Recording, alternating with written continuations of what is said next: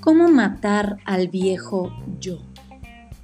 Reflexiones de prosperidad con José López y Jorge Meléndez.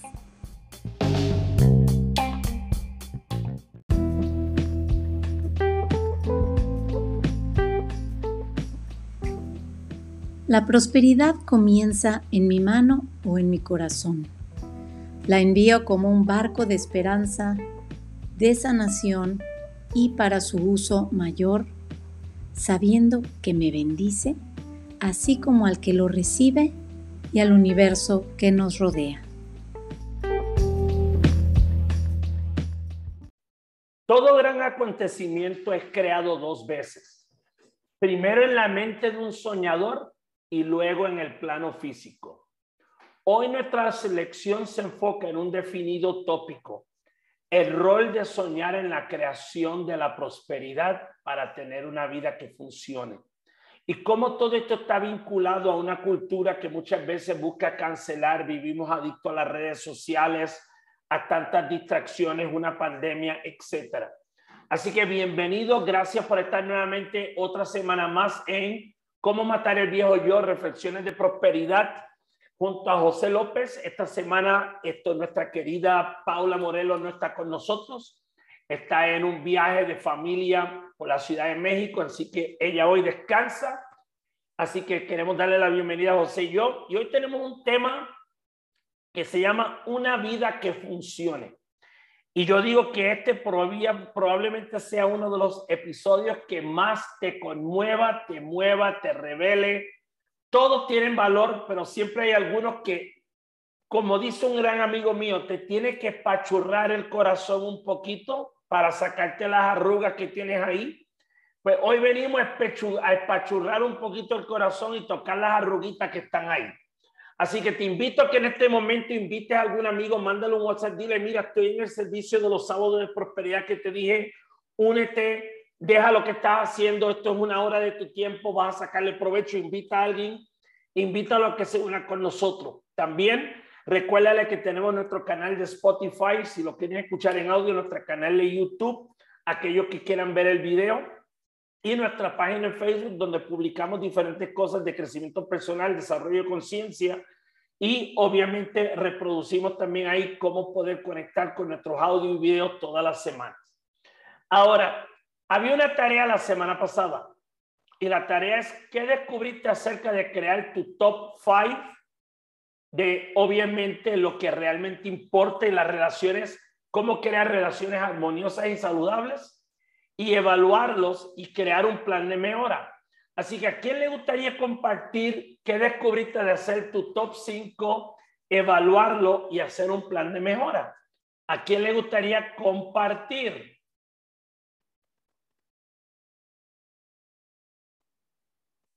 Adriana, tú, que veo que estás buscando el botón de dónde hablar y compartir, así que obviamente yo veo movimiento y yo inmediatamente busco quién está diciendo yo y yo le hago la vida más fácil. Jorge, hola. José, hola, ¿cómo van? Siempre te atrapo con las manos en la masa, como dicen. Hola, Ari, hola. Se llama atrapado bajo sospecha. Sí, por sospecha. Yo comparto por sospecha. Eh, bueno, yo hice mi tarea. Hay unos cuantos inteligentes que no han abierto ni la cámara. Pues no quiero que me vayan a, y yo los estoy viendo aunque tienen la cámara apagada porque yo tengo mi, yo estoy como Superman hoy, yo tengo mi, mi vista rayo X que yo veo el que el que lo tiene apagado que está haciendo detrás de la cámara, por no decir una palabra grosera hoy sábado para empezar. Pues mira, Jorge, yo eh, gracias a Dios estoy en un proyecto y en un proceso en el cual me estoy rodeando de personas que me hacen crecer todos los días. Y mira lo que son las cosas. Hacía días que no se conectaba Diego Beltrán. Es una de las personas que me reta y me motiva todos los días a ser mejor. Mi José, que Ave María, es un maestro y un mentor en cada palabra, en cada hecho, en cada acción. Patri Palacios, que me encanta verla de rosa Eh, son personas que me motivan a ser cada día mejor, me retan, sacan esa, esa partecita que yo a veces como que la quiero tener allá guardadita eh, bajo perfil. Y José me mira porque sabe que es cierto, él es una de las personas que, que ha descubierto todo eso que tengo para dar, que yo no me había permitido ver, ni me había permitido explotar, ni explorar. Eh, y, ellas, ellos son tres personas que realmente me exigen y eh, cómo estoy creciendo uniéndome a estos espacios. Tú, Jorge, eh, con este espacio de los sábados ha sido también un apoyo importante. Eh, y uniéndome a estos espacios y un, y un plan de mejora es, parece sencillo, pero es muy retador, es volver a tomar cada uno de los videos que hemos hecho en este espacio y hacerlo a conciencia, hacerlo de verdad de corazón. Eso es eh, un plan de mejora que, que yo invito a que todos lo hagamos. Volvamos a tomar cada uno de los videos desde el día uno y hagamos la tarea de corazón. Muy bien. Ahora te quiero preguntar algo. Obviamente tú tienes bien identificadas ya las personas que te aportan, que te agregan, que te retan, que te desafían, que se te meten en el rancho, como dicen allá en Colombia. Y al tenerlos bien identificados, pues obviamente es un valor. Ahora, si tú le pudieras decir a cualquiera de esas tres personas, Patti, José o a Diego en este momento, ¿qué es un aspecto para ti que en este momento sería valioso para ti retar para ir al siguiente nivel como parte de tu plan de mejora, ¿cuál sería uno de ellos? Ellos me retan todos los días, Dios Sí, pero no, no, no. Hoy, hoy, hoy diría, sé que tengo que trabajar con tomar riesgo, o sé que tengo que trabajar con hablar en público, o sé que tengo que trabajar con romper con la pena de no creérmela. O sea, ¿cuál es una cosa que tú sabes que hoy Tú le podrías decir a cualquiera de ellos tres, requiero que tú me empujes y me retes con esto. Ah. Uy, Dios mío, la convicción, la creencia de que, de que sí soy capaz de hacer cada cosa que hay enfrente. O sea, no solamente con las que me siento medianamente segura, sino en las que también creo que no tengo ni idea. Ok, o sea, tú le estás diciendo, José, Diego, Pati, tienen permiso cuando sea la hora que sea de retarme con esta vaina. Cuando no me la creo, tienes permiso, pasaporte y certificado de vacunación. Ándale. y en público. Claro. O sea, casi nada. Porque acuérdate, o sea, yo sé que tú no es que no hayas querido participar, pero obviamente yo sé que yo lo provoqué de cierta manera. Cuando te veo como que toda activa, yo digo, bueno, pues energía que la use para hablar, no solamente para moverse. Entonces, ahí es donde yo dije, es bien importante identificar los porqués para que entonces los para qué puedan hacerlo. Me explico. Ejemplo. Yo tengo un coach y parte de mi coach de lo que está haciendo es, mi coach sabe que en este momento para mí trabajar en creérmela es más importante que hacerlo, porque yo no tengo problema en hacer las cosas. Pero a veces creérmela es más importante que hacerlo. Entonces mi coach tiene que saberlo, porque si mi coach lo sabe, entonces cuando él me ve haciendo cosas, me va a decir, ok, Jorge, esta semana lo hiciste cinco veces, te aplaudo, pero ¿cuántas de esas cinco veces te la creíste? Ahí se me cerraron todos los orificios del cuerpo y no me entró oxígeno por tres segundos. Y ahí entonces yo tengo que entonces estar sabiendo que él tiene que estar viendo unas cosas en mí porque yo le estoy dando permiso a que lo haga. Ahí es donde el coaching o la mentoría cobra otra función. Entonces la única razón por la cual te hago la pregunta es Claro que José, Pati, Diego te aman y te quieren y quieren lo mejor para ti. Pero en el momento en que tú dices, en esto es que yo quiero que tú me mires, me observes y me retes, ellos ya están diciendo que yo voy a invertir mi tiempo en Adri, aparte de darle amor, cariño, empatía, en observar esto. ¿Por qué? Porque eso es lo que ella sabe que ella quiere trabajar. Y por eso es que te hago la pregunta y te uso de conejillo de India, por tu permiso, tu amor, tu cariño, tu generosidad, tu bondad y tu dadivosidad. Tú me das el permiso, así que te lo agradezco, porque eh, obviamente yo quería expandir en el punto de ser específico en lo que queremos trabajar, porque entonces sí podemos identificar el esfuerzo. Porque si no identificamos el esfuerzo en qué lo vamos a invertir, podemos desperdiciar energía. Y el punto es en este momento es ser inteligentes con nuestra energía, pero ser efectivos con nuestra energía. Pero si te, porque es como decir, yo tengo miedos. Miedo es una palabra genérica. ¿Cuál es el miedo que más quiere trabajar? El miedo al éxito o el miedo al rechazo o el miedo a, a no ser suficiente o el miedo de no creérmela en el momento en que yo digo, este es el miedo que a veces me posee, entonces ya yo sé a la hora de relacionarme que yo estoy mirando para ser mejor. Pues, Así que... Eh, Jorge, mira, eh, yo, yo he, superado ya muchas, eh, muchos miedos, muchos bloqueos, muchos paradigmas. Ah, y dentro de los últimos eh, descubrimientos que he tenido ha sido el miedo al éxito. Realmente es el miedo al éxito. Eh, y no es fácil descubrirlo, no es fácil aceptarlo. Y dentro de ese descubrir, tú lo acabas de decir, hay personas que nos tratan con cariño, que nos dan el amor, que nos dicen las cosas suavecito. Y dentro de esas personas está José, ¿cierto? Él es suavecito, con cariño, lo hace a uno reflexionar Diego, él va sin filtro y Patti va con amor, va con todo el corazón, la manera holística y toda la cosa. Entonces, dependiendo del momento, eh, cada uno de ellos me reta a eliminar ese miedo al éxito que ese que yo no sabía que existía y que lo descubrí y que eso me ha bloqueado muchísimo tiempo y que actualmente literalmente trabajo en él para, porque yo soy exitosa, declarada, súper exitosa, yo soy, soy 100% eh, lo que, me, lo que me digo, ¿sí? Ok. Sin embargo,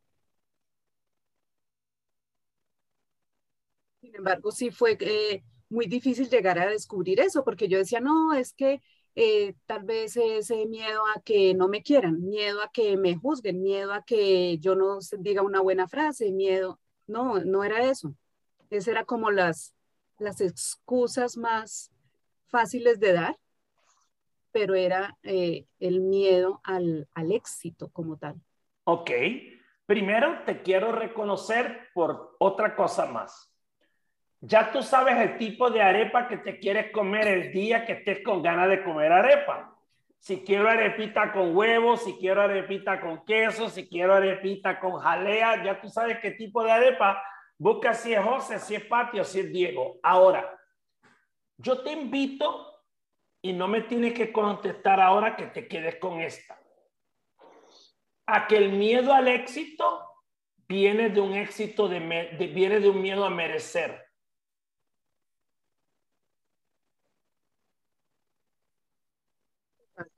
Simplemente pregúntate, ¿qué es lo que yo creo que yo no merezco? Que entonces me veo que no puedo ser exitosa para obtenerlo.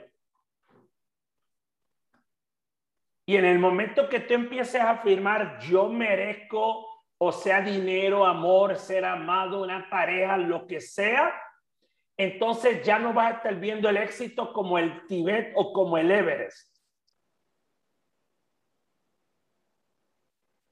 Quédate con esa, simplemente te la invito a que la consideres. Muchas gracias. Ok, gracias. vamos, Vamos a continuar ahora con el tema de hoy. Gracias, gracias por tu valentía y dejarme trabajar contigo para apoyar a todos, porque uno aporta, pero en realidad es para aportarle a todos. Muy bien. Voy a hacer cuatro preguntas que tal vez quieres anotar porque no viene una lámina de esto. Estas preguntas para que tú hagas el ejercicio de escribirlas y más que responderlas ahora, las reflexiones como un punto de observación para el tema que vamos a trabajar hoy. La primera pregunta es, ¿qué sucede cuando logras lo que se supone que todo el mundo logre, pero no te sientes satisfecho pleno? Tengo la pareja, tengo los hijos, tengo la casa, tengo el coche, tengo el trabajo, pero no me siento satisfecho pleno o lleno o tengo lo que se supone que toda mi familia dijo que debería tener, pero me siento como si nada. ¿Qué sucede en ese momento? ¿Qué pasa contigo cuando tú has logrado lo que se supone que la gente normal o anormal o de tu familia logre y tú lo has logrado pero no te sientes satisfecho pleno? ¿Qué pasa contigo en ese momento? Esa es la primera pregunta. Segundo, ¿cómo te visualiza el mundo cuando tus sueños no son como los de la mayoría de la gente? ¿Qué pasa cuando tú como mujer o como hombre, porque eres joven o adulto, tú empiezas a hablar de tu sueño y la gente te empieza a mirar con cara de perrito chiquito? Como que, ¿qué le entró a esta vieja? Se chifló este man. ¿Qué le pasó? ¿Por qué es tan iluso? búsquese un cable a tierra, aterrice, no sea menso. Nadie en la familia ha querido eso. ¿Qué pasa cuando tus sueños no encajan con la gente que tú tienes cerca, o de tu pareja, o de tu familia, o de tus socios, de tus amigos? ¿Cómo te ve el mundo? Tercera pregunta. ¿Cómo te tratan los que están cerca de ti cuando comienzas a lograr lo que otros creen que no se puede lograr o comienzas a abrirte paso en espacios donde otros no lo han logrado? ¿Qué pasa si tú eres la única persona en tu familia que ha hecho plata? Tú eres el único que ha tenido un nivel de éxito que nadie en tu familia ha tenido cómo te empiezan a tratar o cómo te empiezan a mirar o cómo tú te sientes cuando tú eres el bicho raro de la familia porque has logrado lo que nadie ha logrado. Y cuarta pregunta, ¿qué es una vida que funciona? Porque esa pregunta es como, ¿qué es el éxito? ¿Qué es el sexo? ¿Qué es el dinero? ¿Qué es el placer? ¿Qué es un orgasmo? O sea, es una pregunta amplia que tal vez para cada persona puede tener una respuesta diferente. Pero ¿cuál sería la tuya hoy? Porque valdría la pena que la examines, porque tú estás invirtiendo en tu vida por lo menos tu energía. Y algo tú has definido que es algo funcional. Y si en este momento tu vida no está siendo un reflejo de lo que para ti debe funcionar, pues entonces la pregunta es, ¿qué tipo de vida estoy viviendo? ¿Cómo estoy utilizando mi, mi mente, mi intelecto? ¿O cómo estoy utilizando mi energía consciente o inconscientemente? Entonces, teniendo estas preguntas de marco de referencia, vamos a empezar a adentrarnos en un tema de qué es una vida que funcione y ahora le voy a pasar a mi hermano, a José, el batón, como que dice, porque el primero te va a hablar de lo que refleja lo que no funciona. Él te va a empezar a mirar unos aspectos, porque estas cuatro preguntas que yo te acabo de dar, todos queremos tener la respuesta correcta, pero el problema no es la respuesta correcta. Es como a veces seguimos con las creencias, las actitudes, los comportamientos y las acciones que no son congruentes o coherentes con ellos. Entonces, José te va a presentar un cuadro de algunas cosas que debes tomar en cuenta antes de presentarte qué podrían ser unos elementos para crear una vida que funcione. Bienvenido, hermano. Micrófono todo tuyo. Gracias, mi hermano. Buenas tardes. Qué rico saludarlos. Este es un tópico, como decía Jorge al principio, muy, no solamente profundo, sino muy importante, muy relevante.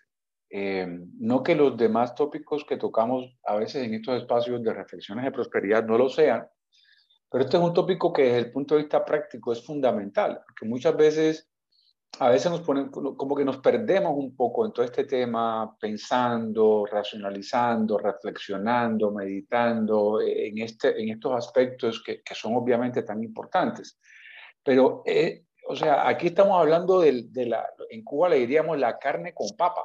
O sea, la esencia, ¿sí? Todos los demás platos son como, son como, como accesorios, son como introductorios, son como adicionales a este tema. Pero cuando estamos hablando de una vida que funciona y que funcione para ti, una vida a través de la cual tú puedas expresar tu esencia, quien tú eres, puedas ser feliz, puedas ser próspero, puedas vivir en abundancia, ahí es donde estamos realmente chocando con, la, con, lo, con lo más importante de este tema de la conciencia de prosperidad, que es como el eje alrededor del cual da vueltas todo este, todas estas reflexiones que, que hemos venido haciendo. Entonces, este tema, presta, prestemos eh, eh, especial atención, especial importancia, seamos, seamos especialmente honestos, reflexivos en estos temas, eh, porque aquí es donde podemos encontrar esos aha moments, esos, esos, esos quiebres, esos puntos de decir, ah, ya entendí por qué y qué debo hacer y cómo puedo hacer ese cambio para,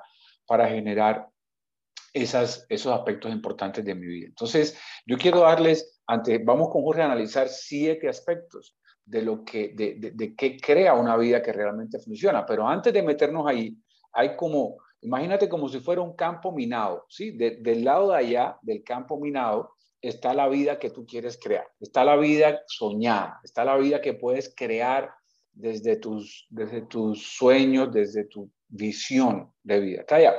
Pero entre esta realidad donde estás y esa vida hay como un espacio. Y ese espacio es el que quiero recorrer contigo en este momento. Quiero, quiero avisarte de cinco minas que pueden explotar, que pueden, o pueden estar explotando en tu vida, que pueden estar deteniéndote de llegar a esa a esa vida que funciona, a esa vida que realmente es la que tú anhelas y mereces y, todos queremos crear. Bien, entonces, punto número uno que puede poner en peligro esa vida que funciona es cuando nosotros ponemos en manos de otras personas nuestros sueños.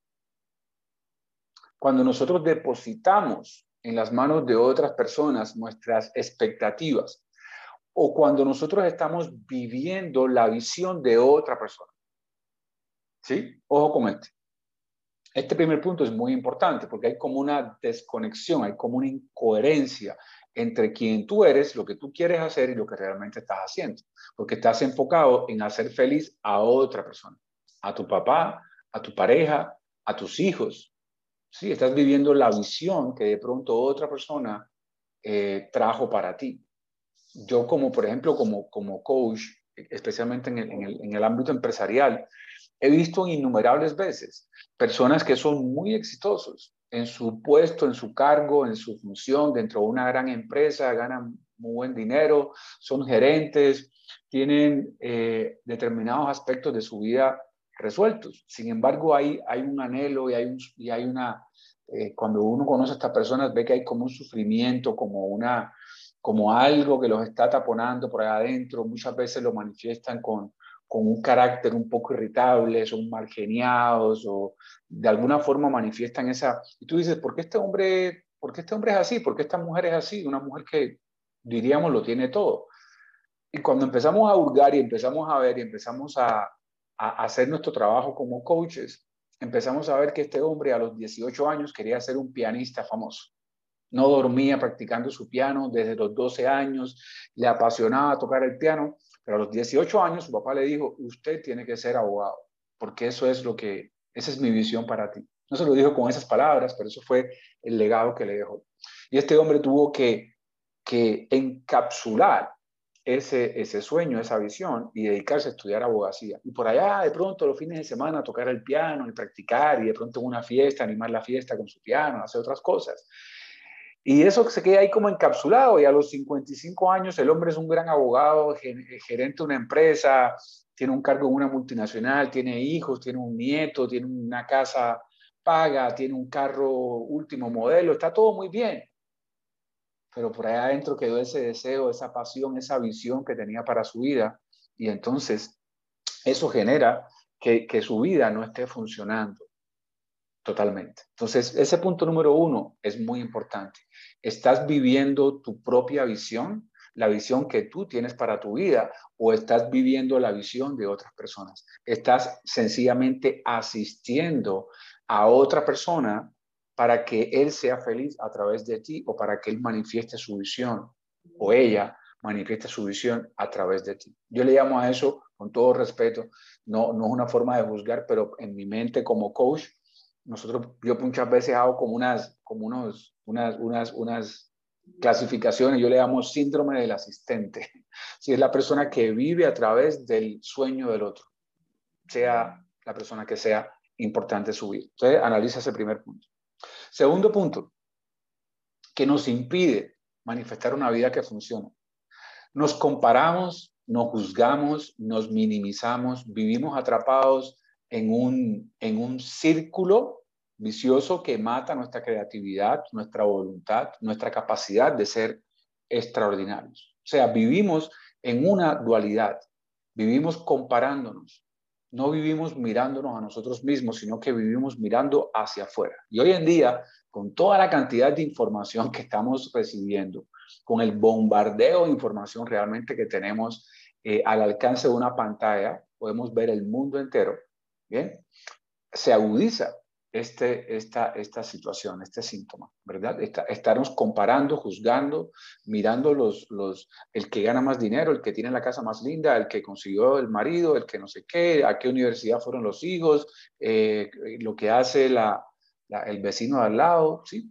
Ese síndrome, esa, esa, esa sensación de estar todo el tiempo insatisfecho, ¿verdad? Con quién somos, con lo que tenemos, con lo que hacemos, estar todo el tiempo en comparación. Las redes sociales, la, la, la, la, esfera de información en la cual vivimos, la prensa, la televisión, las telenovelas, todo el tiempo te están bombardeando con modelos, modelos que en mi, en mi opinión son ficticios, de vida ficticia, de personas que tú realmente no conoces.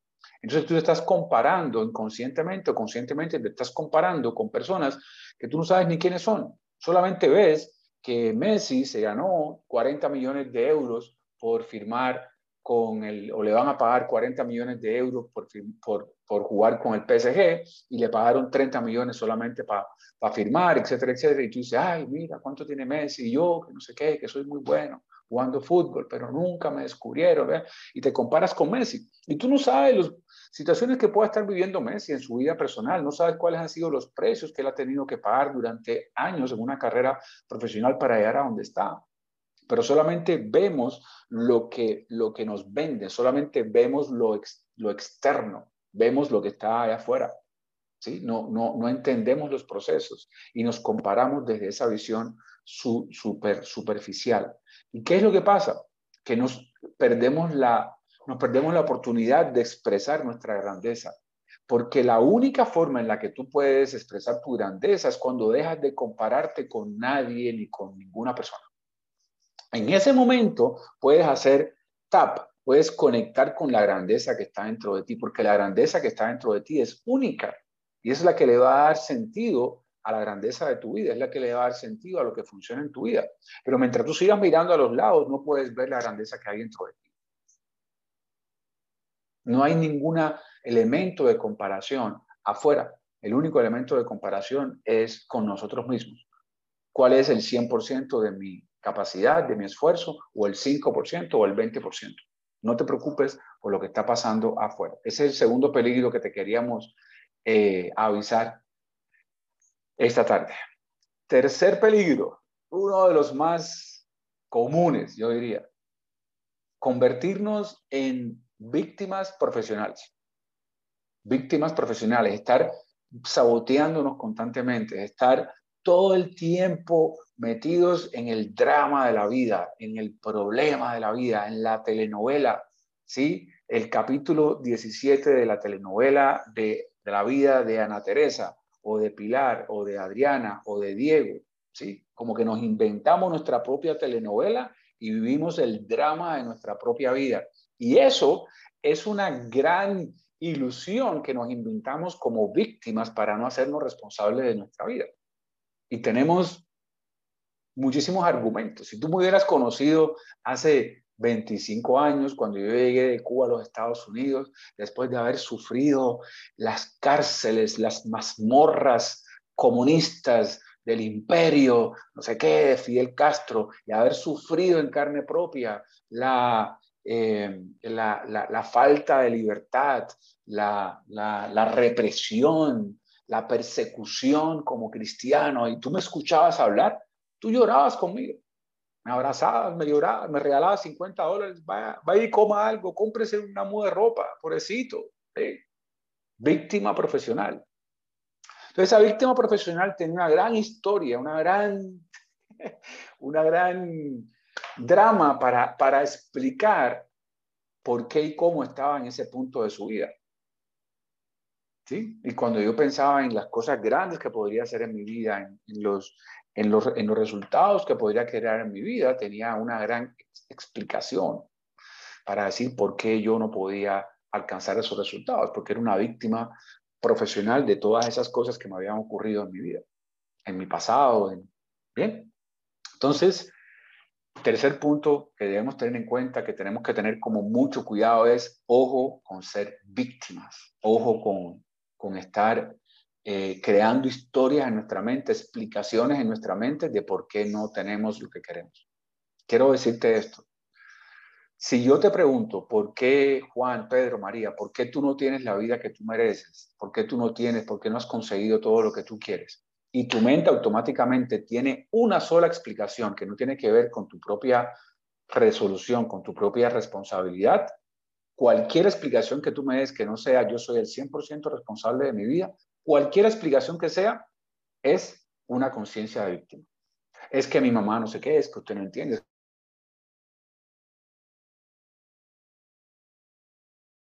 que me tuve que emigrar a otros países, que mi marido... Perdón, entró una llamada. Yo me enfermé, mi que tú des para cualquier resultado de tu vida que no sea yo soy el responsable, cualquier explicación significa víctima profesional. ¿Listo? Obsérvalo, mírate al espejo, asúmelo ese camino nunca te, te, puede permitir explicar las cosas, pero no te va a permitir lograr crear esa vida que tú quieres crear. Bien. Punto número cuatro. Mi hermano, estás callado, estás analizando ahí, estás mirando. Si quieres meter la cuchareta, como decimos, tú metes la cuchareta. Voy por el cuatro. Calladito me veo más bonito a veces. Listo. Punto número cuatro. Punto, eh, peligro. Ojo, sí, así, eh, sirenas, ¿cómo se llama? Luces rojas, tenga cuidado, ¿sí?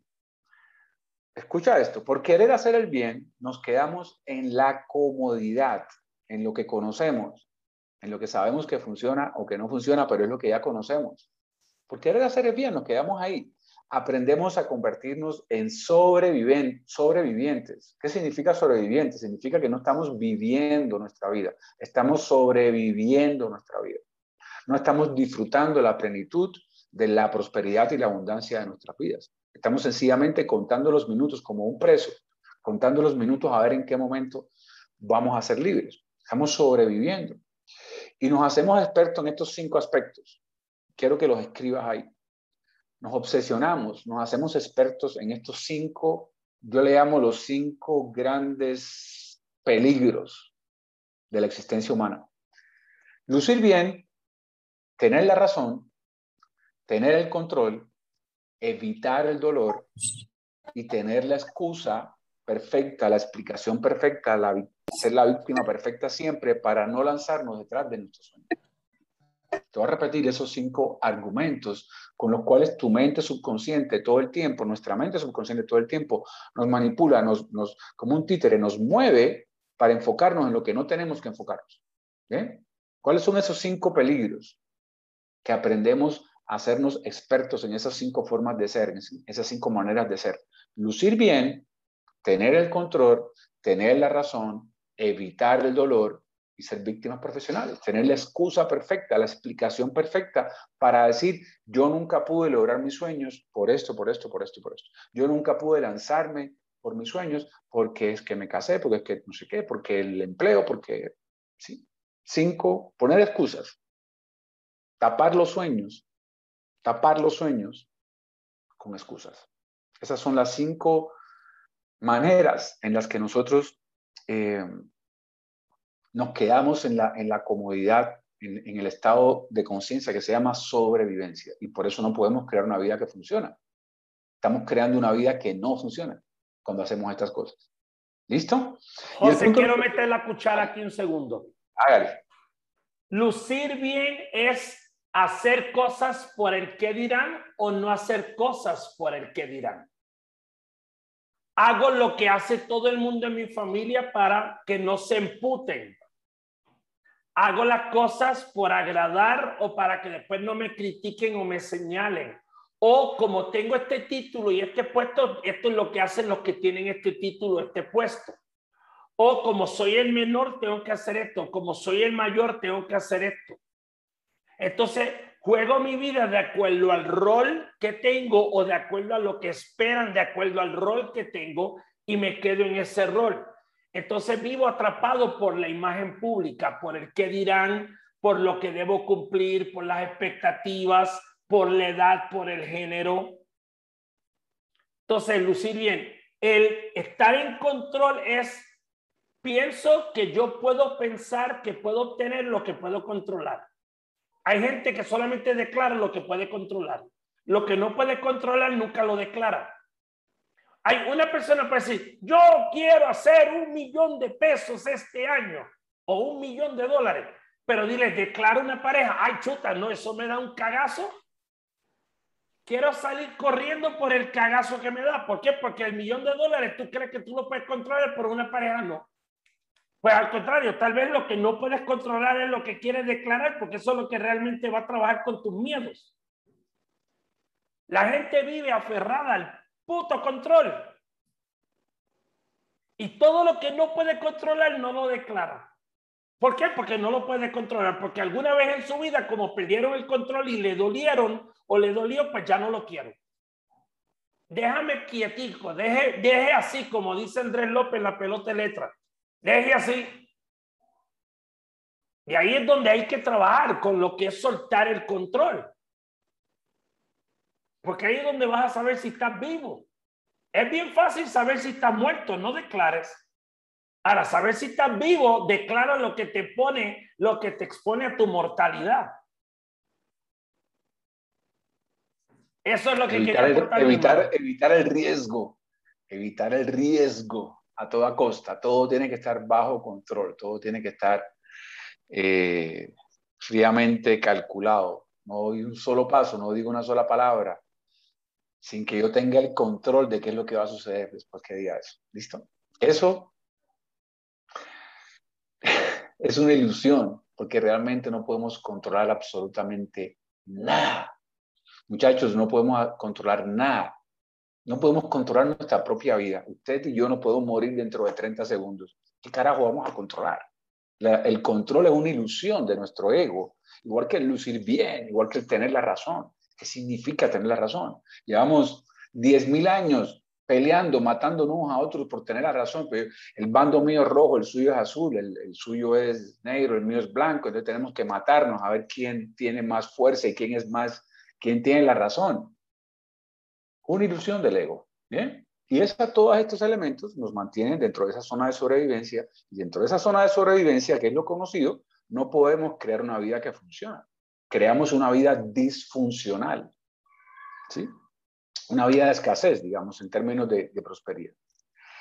Punto número cinco. Ya ahora vamos a entrar en la, eh, es la quinta, el quinto peligro, la quinta mina, y es la ilusión de la separación, la ilusión de la división. Vivimos luchando, vivimos divididos, vivimos fragmentados, fragmentados, una cosa o la otra.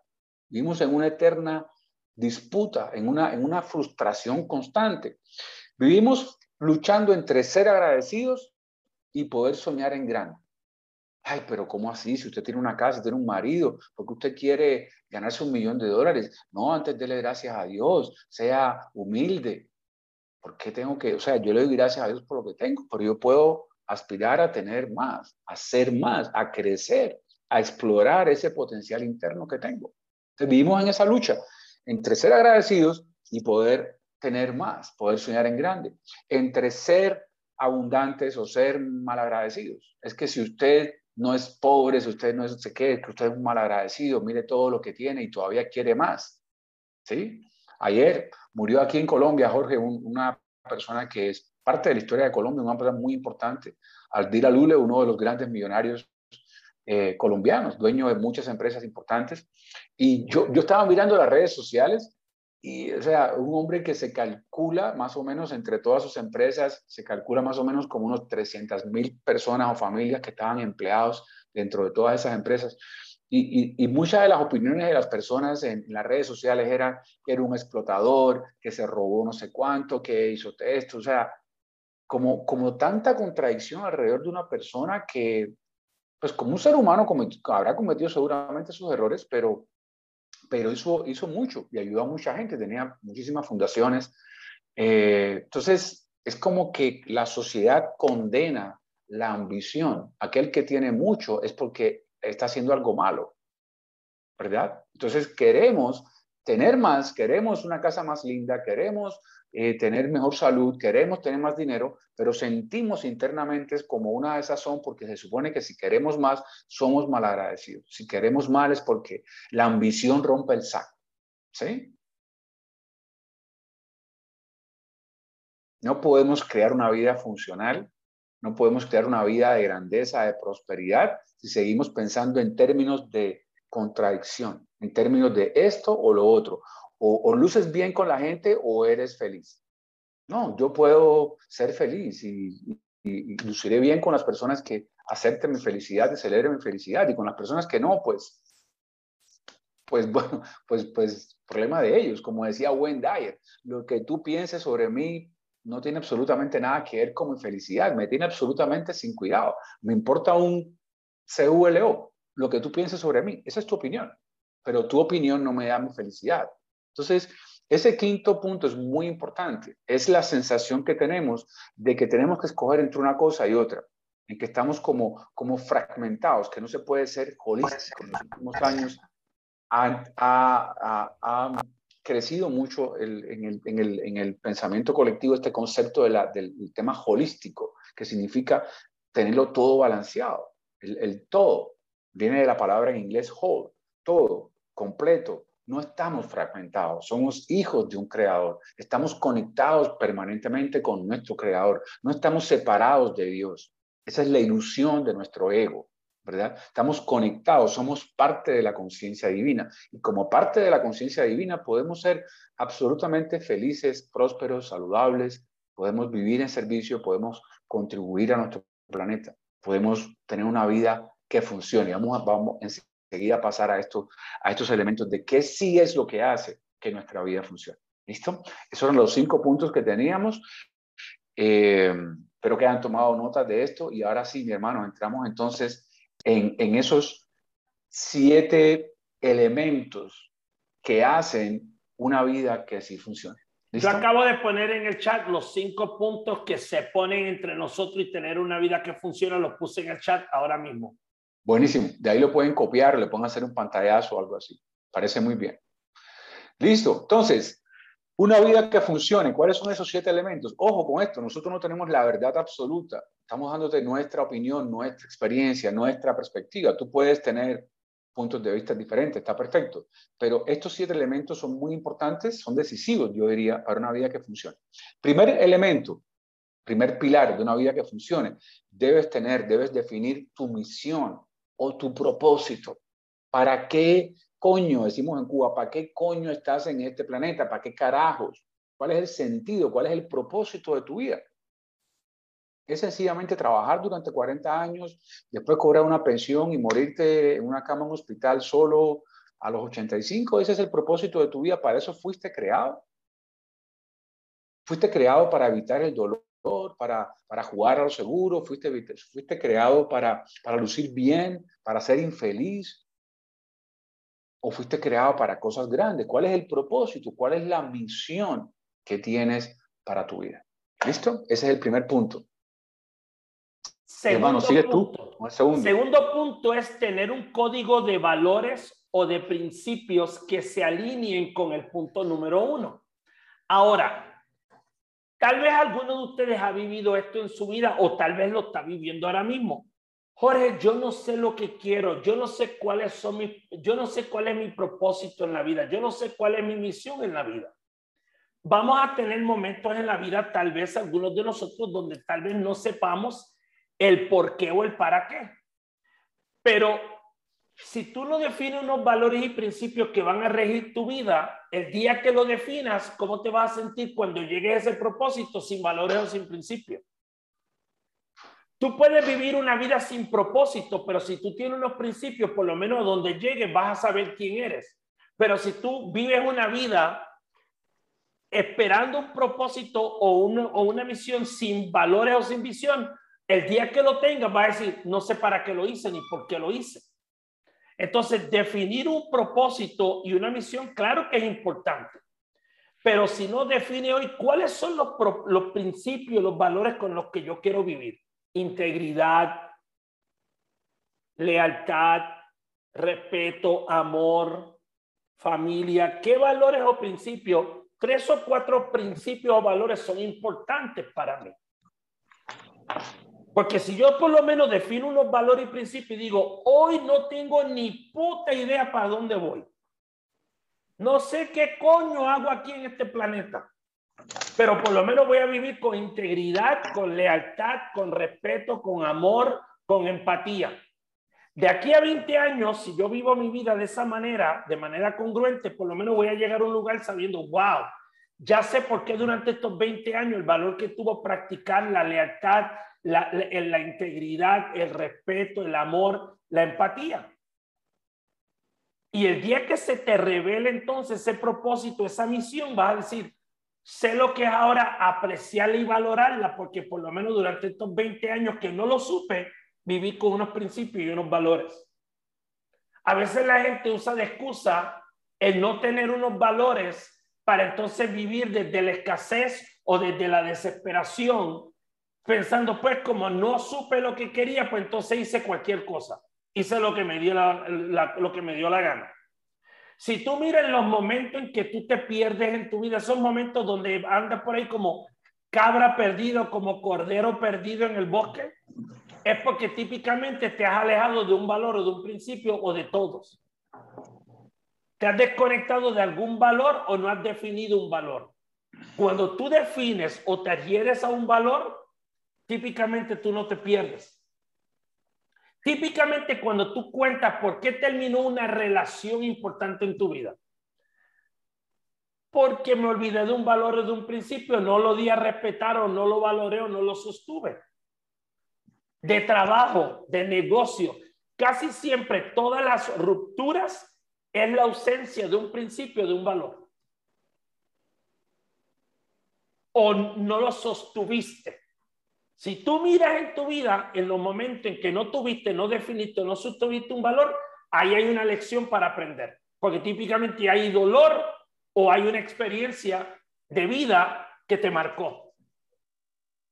Define tus valores y así vas a superar tus experiencias. Si tú no defines tus valores, así nunca vas a superar tus experiencias de vida. Próximo, José.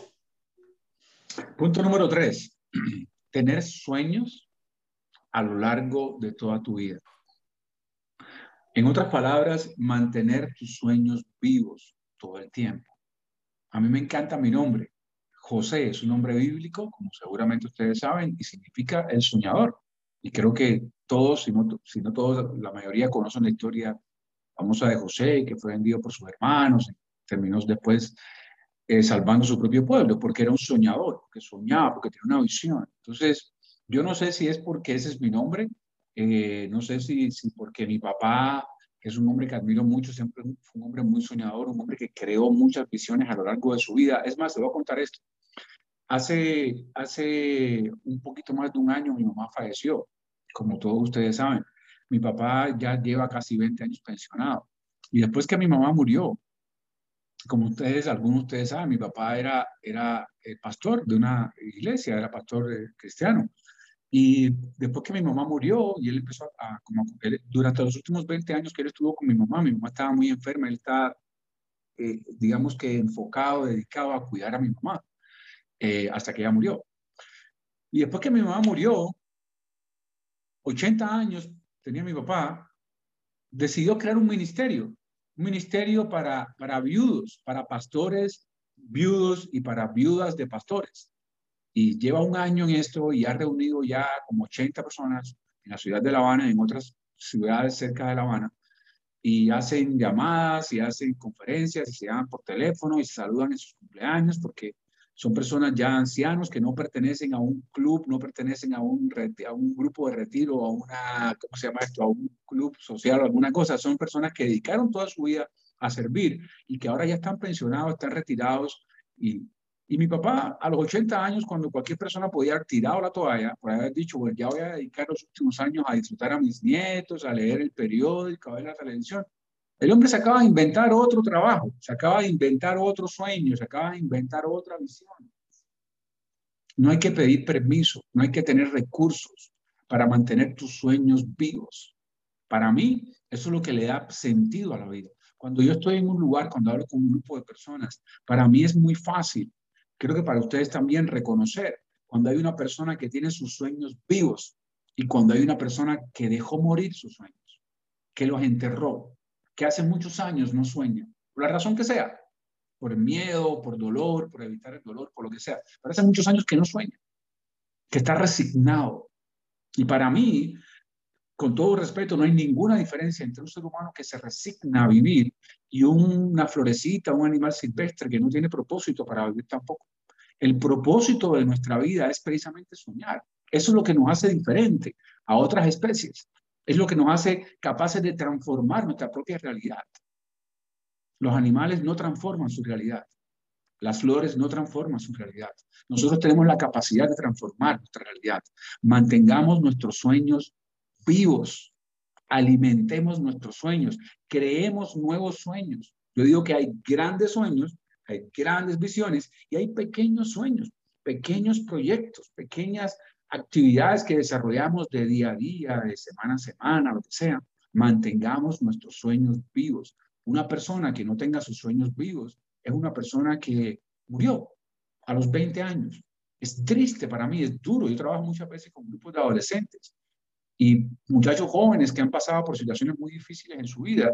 Y tú ves, hombre, no hay nada para mí más doloroso, más desesperanzador que ver un hombre, una mujer de 20 años que no tiene sueños que está con una actitud cínica ante la vida, que ha escondido, que ha tapado, que ha guardado todos, todos sus sueños. Entonces, punto número tres, una vida que funciona se basa en que tú tengas sueños, en que tú tengas sueños a lo largo de tu vida, que cuides tus sueños, que no dejes que nadie ni nada arrebate esos sueños. Eso te va a permitir mantenerte vivo durante toda la vida. Gracias, José. Mire, quiero compartir algo sobre ese punto. Durante mis años de periodista, yo, yo, yo, yo trabajé cerca del mundo artístico por muchos años, por casi 25 años. Entonces yo, yo entrevistaba artistas como Gloria Estefan, Madonna, Barbara Streisand. Yo siempre estaba cerca de estrellas constantemente. Cuando yo empecé a trabajar con mi conciencia de prosperidad, yo podía recordar Frank Sinatra dijo una vez, los artistas nunca se retiran porque los artistas nunca dejan de soñar. Y yo recuerdo claramente cuando yo estaba sentado a veces en mi escritorio, después de yo entrevistar, yo decía, ¿por qué esta gente tan multimillonaria no se retiran, no se conforman con lo que tienen?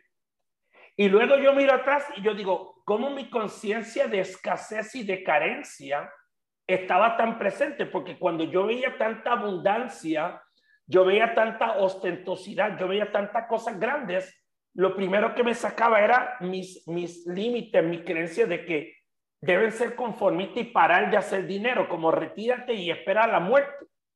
Entonces, ahora yo comprendo que todos somos artistas. Seth Godin dice en el libro, él dice en su libro Lynchpin, todos somos artistas porque todos tenemos algo dentro que cuando lo damos cambia la vida del que lo recibe.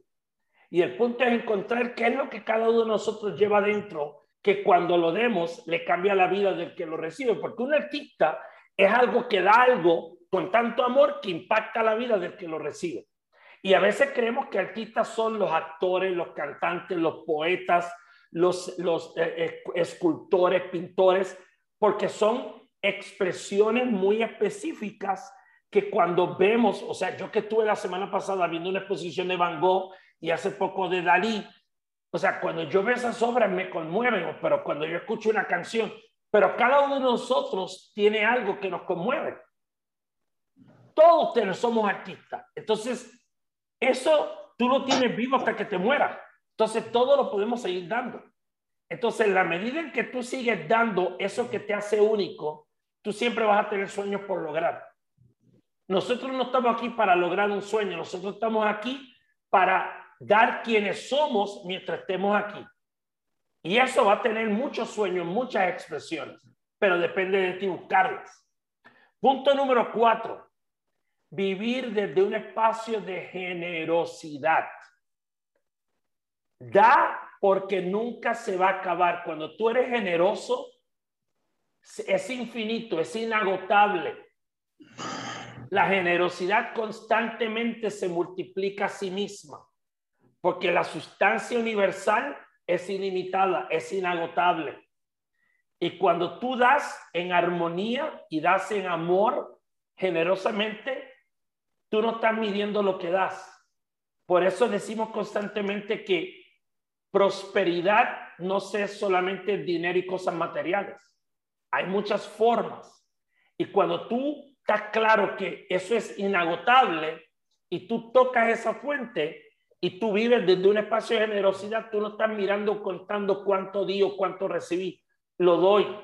El universo es sabio y no te va a dejar eso, te lo va a devolver de alguna manera. No como tú crees o no cuando tú quieras, pero te lo va a devolver. Punto número cuatro. Punto número cinco, José. Punto número cinco, muy conectado con el punto número cuatro. Punto número cinco es dar, contribuir, servir. No, no tener nuestra atención enfocada en lo que yo puedo obtener. No tener nuestra atención enfocada en cuál es el beneficio que hay aquí para mí. El, el beneficio en sí mismo es el propio placer, la propia acción de poder dar, de poder contribuir. Recuerden que hemos hablado en otros capítulos que nosotros creamos dinero, nosotros generamos prosperidad, cuando nosotros solucionamos un problema, cuando nosotros creamos valor o cuando nosotros ayudamos a ver posibilidades o visionamos nuevas posibilidades. Esa es la forma de, a través de la cual las ideas se convierten en prosperidad. Bien, entonces si nosotros estamos enfocados en qué podemos dar, qué problemas podemos resolver, cómo podemos aportar valor, no tenemos que preocuparnos por la prosperidad nuestra, no tenemos que preocuparnos porque si mi, si mi vida funciona o no. Generalmente las personas que su vida no está funcionando es porque están enfocados en lo que yo necesito, en lo que yo quiero, en lo que para mí funciona y no en lo que yo puedo aportar, ayudar y servir a los demás. Bien, ese es el punto número cinco. Ya es la una de la tarde, nos vamos a pasar creo que cinco minuticos el día de hoy. Punto número seis, Jorge. Practicar la gratitud. Y miren, eso ustedes lo escuchan de muchas maneras, de muchas formas, y muchas formas de hacerlo. Yo por lo menos, yo todos los días escribo un diario personal y todas las noches cuando yo estoy escribiendo, yo escribo siempre una reflexión empezando la mañana. Cuando termino la noche, escribo aparte de qué hice en el día. Siempre escribo 10 personas por las cuales doy gratitud por haber estado en mi vida en ese día. Y practicar la gratitud es hasta con personas con las que tuve un mal momento, porque llegan como un emisario, para, vienen como un maestro aleccionador. Entonces, hay muchas formas de practicar gratitud. Yo no vengo a decirte cuál es la mejor o cuál es la que debes hacer, pero todos los días o tener un diario de gratitud o tener un jornal de gratitud o el numeral todos los días 5, 10, 15, 20 cosas por las cuales siento gratitud empieza a generar una mentalidad, una energía y una actitud de gratitud y un estilo de vida hacia la gratitud. Así que yo solamente te digo, tenlo presente y practícalo de alguna manera. Número seis, número siete, perdón. Número siete, séptimo punto final, es deja un legado, dejar un legado. ¿sí? Pensar en lo que va a pasar después que tú no estés en este plano, en esta, en esta existencia, como le quieras llamar. ¿Cómo vas a ser recordado? Esa foto que tú tienes de tu abuelo, de tu bisabuelo, de tu tatarabuelo, eh, ¿cómo lo recuerdas? ¿Cuál fue el legado que tú también vas a ser recordado dentro de 50 años, dentro de 100 años, vas a ser recordado.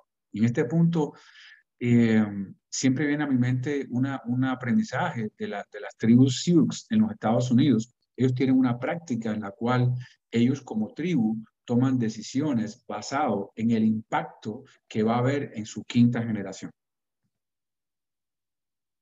Toman decisiones como tribu pensando en cómo va a afectar esta decisión dentro de cinco generaciones. Si va a ser bueno para dentro de cinco generaciones, lo hacemos. Si no va a ser bueno para dentro de cinco generaciones, pues no lo hacemos.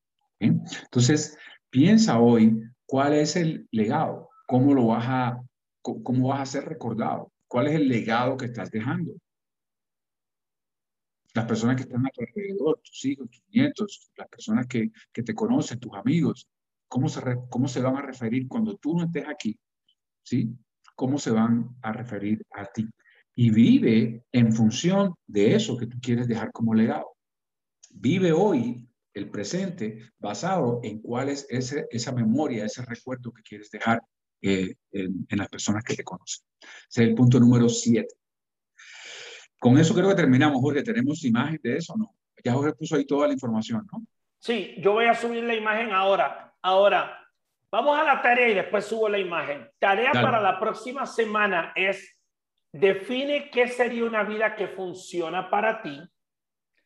Evalúa cuál de los siete puntos que acabamos de presentar tú requieres o ajustar, mejorar, elevar o poner en práctica. ¿Cuál de estos siete puntos tal vez ni se me había ocurrido o lo hago, pero lo hago ocasionalmente? ¿Qué sería una vida que funcione? ¿Y cuál de estos siete puntos requiere ajustar, mejorar, elevar y poner en práctica y ver listo la semana que viene a compartir? ¿Qué te diste cuenta cuando durante esta semana de manera consciente practicas qué es una vida que funcione y lo empiezas a practicar con una, unos, unos principios, una base? Entonces, vamos ahora a lo que yo digo que es la parte de, de, déjame abrir la lámina un segundo, por favor. Un segundito. Ah, espérate, que no me aparece la lámina que es. Sigue hablando tú, José, en lo que encuentro la lámina. Tranquilo, hermano. Estamos aquí en familia, no te preocupes. Estamos en familia y nos damos cuenta de, de de cuánto, eh, de cuán importante es la presencia de Paula en, en estos espacios. Eh, importante en esto, muchachos, sí es la tarea, o sea, realmente quiero hacer énfasis en eso, lo hemos hablado otras veces.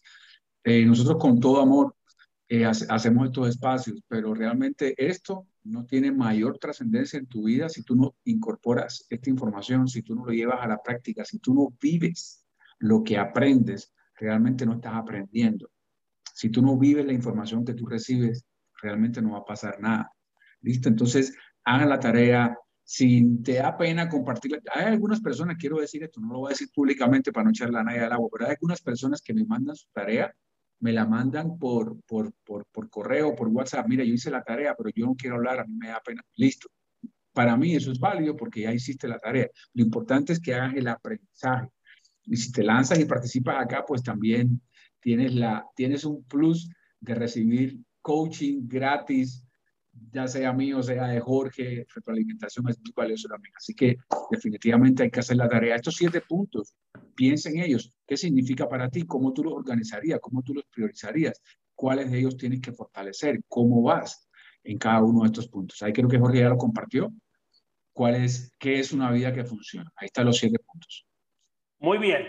Vamos ahora a la parte que tiene que ver con la ofrenda. Si tú quieres dar una ofrenda económica, aquí tienen las formas en México, en Colombia o si estás de otro país a través de PayPal, donde tú puedes hacer una ofrenda. Hay muchas formas de ofrendar, obviamente. Si en este momento tú no puedes dar económicamente, pues tú puedes ofrendar. ¿Cómo? Compartiendo este programa con la gente, invitando gente al programa. Ahora, si tú dices, gracias a este programa yo estoy viendo resultados en mi vida, pues mira, eh, esto es parte de la ley de la circulación de la prosperidad. Así como recibo, doy, o así como doy, voy a recibir. Entonces, esta es la forma en que tú puedes contribuir al programa y dar, porque esto lo hacemos con amor, pero esto también conlleva un tiempo sentarse, preparar el programa, mirarlo, hacerlo, todo esto conlleva un tiempo. Entonces, tú una forma de tú decir, si yo estoy recibiendo una nutrición espiritual o de desarrollo de conciencia y prosperidad y veo el impacto en mi vida, contribuye al programa económicamente, sin penas, sin conversaciones. Hazlo porque te nazca del corazón, no porque Jorge o José te lo diga, sino porque tú dices, yo estoy viendo valor, yo quiero aportar al programa. Y aquí lo puedes hacer. Ahora, ¿cuál es la afirmación que practicamos? En este momento, lo que vayas a dar, sea económico o vayas a hacer compartiendo este programa con otros, te pido que pongas tus manos sobre tu corazón y repitas, la prosperidad comienza en mí. Sosteniendo esta ofrenda en mi mano o en mi corazón, le envío como un barco de esperanza, de sanación y para su uso mayor, sabiendo que me bendice, así como al que lo recibe y al universo que nos rodea. Amén, amén y amén. Y ahora para cerrar, y después les voy a dar el tema antes de poner la canción de la próxima semana, José, con la afirmación de cierre. Repitamos juntos en el mismo espíritu nuestra oración de cierre y con eso desearles una semana llena de prosperidad, una semana enfocados en estos siete puntos para hacer que nuestra vida funcione, que realmente cuando estemos en ese momento ya final de nuestra vida, digamos, valió la pena sí, valió la pena esta vida, tuvo un propósito, tuvo sentido, funcionó, dejó un legado. Así que ese es mi deseo, sé que el de Jorge también para cada uno de ustedes. Nuestra oración de, de cierre, nuestra afirmación de cierre. Y les invito también a que se pongan su mano en su corazón, en su pecho, donde ustedes lo consideren, y repitamos juntos en voz alta, si es posible, con el micrófono cerrado, claro, eh, la siguiente afirmación. Celebramos esta verdad. Tenemos prosperidad porque elegimos aceptarla. Circulamos la prosperidad con alegría, con amor y con gratitud. Nos convertimos en prosperidad porque vivimos de manera generosa diariamente. La prosperidad nos rodea en todo este vasto universo porque sabemos que comienza con nosotros. Amén. Gracias Dios. Nos vemos próximo sábado y dejamos a Jorge con nuestro regalo musical de cada, de cada semana. El tema de la próxima semana es 10 verdades acerca de la riqueza. 10 verdades acerca de la riqueza es el tema de la próxima semana, así que no te lo quieres perder.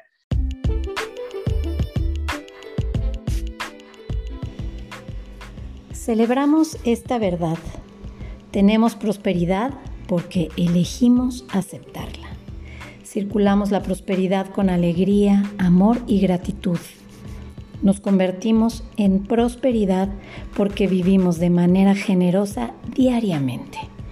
La prosperidad nos rodea en todo este vasto universo porque sabemos que comienza con nosotros.